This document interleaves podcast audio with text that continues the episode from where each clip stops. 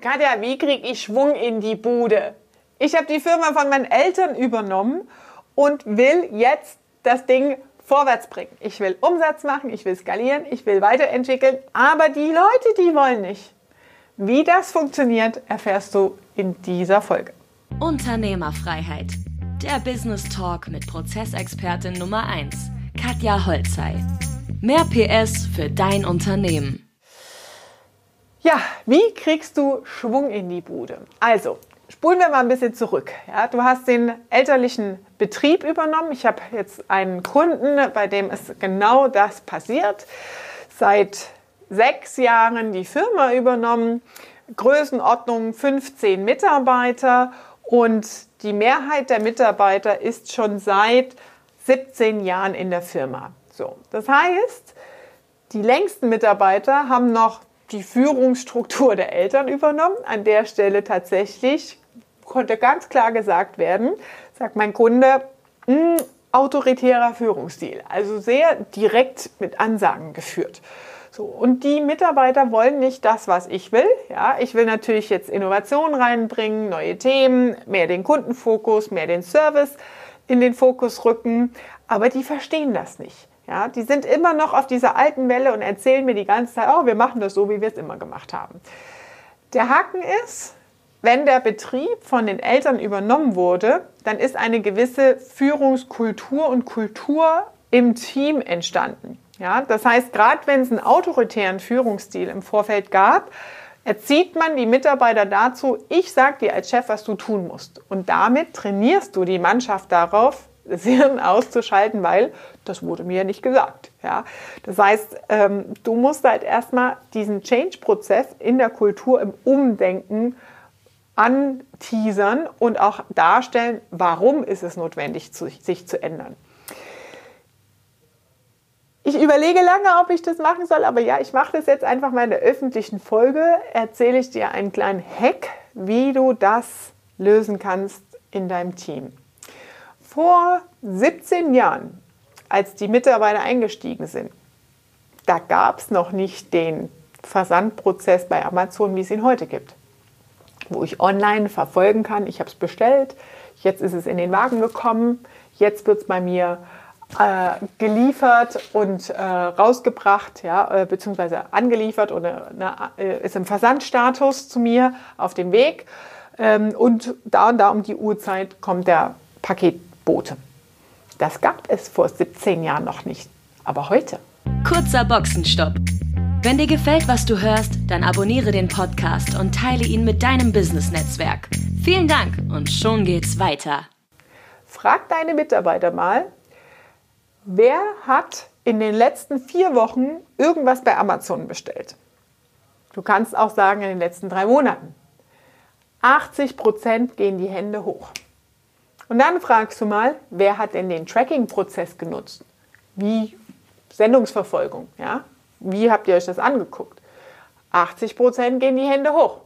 Und dann sagst du, okay, ihr bestellt da und warum trackt ihr denn? Warum guckt ihr euch den Versandstatus an? Ja, weil ich das schnell haben will, weil ich das Teil gebraucht habe, weil ich ein Geschenk gebraucht habe, was auch immer. Es gibt einen Grund, warum ich als Kunde, als Endkunde und Verbraucher eine schnelle Bedürfnisbefriedigung habe, zu der wir erzogen wurden in der Digitalisierung, schnell das zu bekommen, was ich bestellt habe, was ich haben will. So. Und jetzt den Transfer in die Firma zu machen. Okay, Du guckst dir das an. Du willst es schnell haben. Du trackst das rund um die Uhr. Aber mir erzählst du, du willst den Prozess, den wir vor 17 Jahren hier eingeführt haben, genauso beibehalten. Da passt auch was nicht. Warum ist es notwendig, dass wir unsere Prozesse und unsere Kundenkommunikation anpassen, digitalisieren und vorwärts bringen? Erklär es mir mal, lieber Mitarbeiter. Also spiel einfach den Ball zurück. Finde ein Beispiel, wo du als Mitarbeiter selbst betroffen bist. Ein Bestandteil Digitalisierung, Change Management, Veränderungen. Die Welt ändert sich immer schneller. Bei jüngeren Leuten kannst du mit Gaming-Beispielen kommen und so weiter und so fort. Ja. Neue Updates auf dem iPhone, rund um die Uhr verändert sich alles. Also finde ein Beispiel, wo der Mitarbeiter sich persönlich betroffen fühlt und erkennt, okay, die Welt hat sich radikal geändert in den letzten mehr als fünf Jahren und ich bin sogar ein Bestandteil davon. Und wenn ich das bin, dann sind es ja unsere Kunden auch.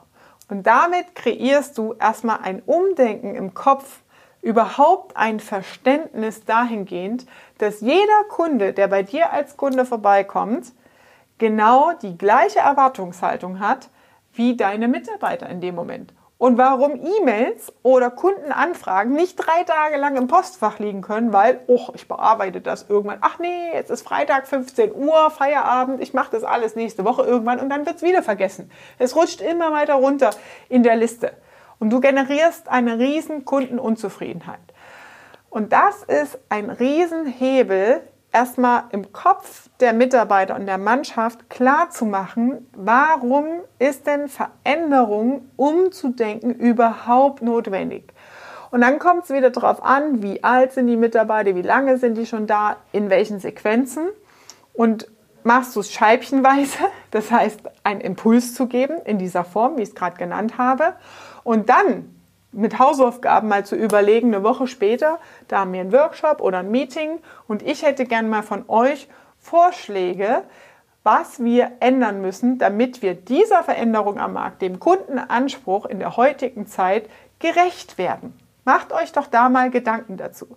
Das heißt, du gehst nicht rein von oben nach unten, ja, mit dem Daumen so von oben nach unten ins Team und sagst, das will ich jetzt haben, ja, sondern du arbeitest mit Verständnis, erstmal selbst zu reflektieren, warum ist das denn alles so wichtig und notwendig?